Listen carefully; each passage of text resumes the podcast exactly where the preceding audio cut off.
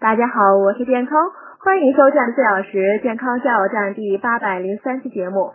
今天讲地铁拥挤带来的健康问题。地铁往往是城市客流量最密集的地方之一，拥挤的环境会对人们的身心造成很大影响。地铁的拥挤让人无可奈何，与此同时衍生的六大环境问题更给健康增添了隐患。第一，车间内的空气流通差，易导致呼吸道传染病。第二，公共扶手消毒不彻底，易造成消化道传染病。第三，车轮摩擦的微粒污染会增加患癌几率。第四，噪音污染。第五，厕所较少。第六，心理影响。